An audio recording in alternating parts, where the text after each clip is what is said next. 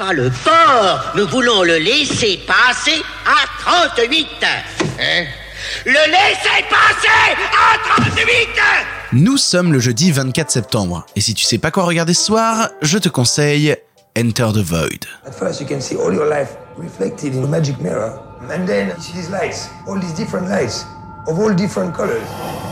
Alex is gonna make you a junkie. I know I'm not a junkie. Come on. Not your friend. We're gonna be like family from now on. Just you and me.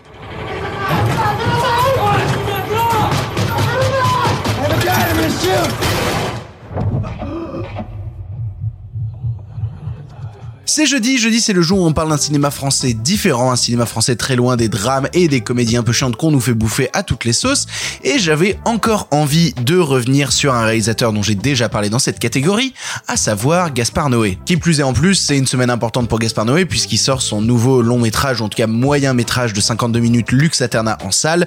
Si jamais t'as l'occasion d'aller y jeter un coup d'œil, n'hésite pas. Le truc c'est que Gaspard Noé, bah il a fait plein d'autres longs métrages avant, et il y en a un dont je me suis toujours pas remis pour être honnête avec toi. C'est un long métrage qui va tellement loin dans ses effets, tellement loin dans ses ambitions, qui est un projet en plus de très très très longue date pour le bonhomme, qui fait que bah moi je me retrouve un petit peu, euh, un petit peu encore complètement, euh, complètement traumatisé par ce truc-là. Enter the Void, c'est sorti en 2010 et ça te raconte l'histoire de Oscar qui vit à Tokyo avec sa sœur Linda et qui vit un petit peu de petits deals de drogue. hein. Globalement, il est dealer. Sauf qu'un jour, alors qu'il est en boîte de nuit où sa sœur euh, est stripteaseuse, il est dénoncé par un des clients et la police débarque et l'abat dans les WC. Dès cet instant, Oscar est mort et pourtant Oscar se dit bah j'ai toujours promis à ma sœur que je ne l'abandonnerai jamais.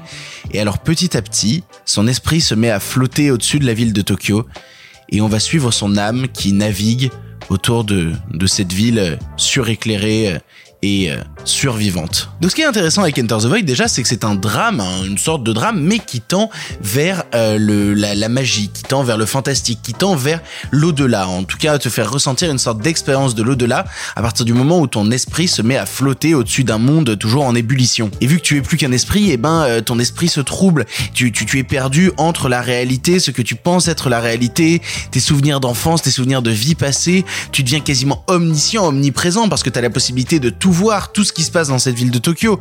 Et donc du coup, tu commences à suivre des personnages, à ne pas comprendre vraiment ce qui s'y trame. Tout ça en plus servi, ça je dois le dire, hein, les, décors ont été faits par Marc Caro. Marc Caro qui a été le co-réalisateur de Jean-Pierre Jeunet, notamment sur euh, Délicatessen ou La Cité des Enfants Perdus. Et donc ce que je te propose là, c'est une expérience de cinéma onirique, d'un d'un cinéma qui va trop loin, d'un cinéma qui en fait veut te faire ressentir une sorte d'expérience d'après-mort sous LSD.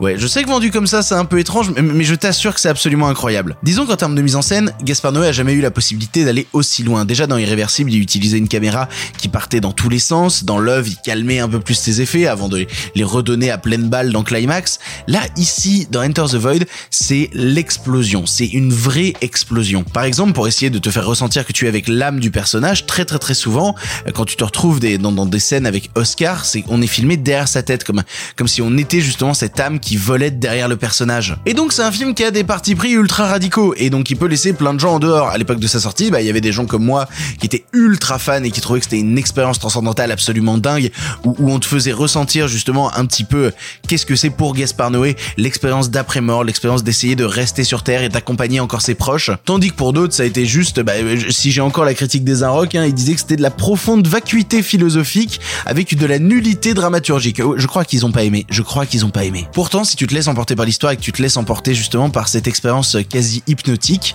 je pense que tu peux passer un moment absolument dingue qui, qui, a tellement d'ambition, mais tellement d'ambition. Euh, Beaucoup plus, mine de rien, qu'on en voit très souvent dans le cinéma français. Et on a besoin de ces ambitions-là. On en a envie, ça nous fait plaisir.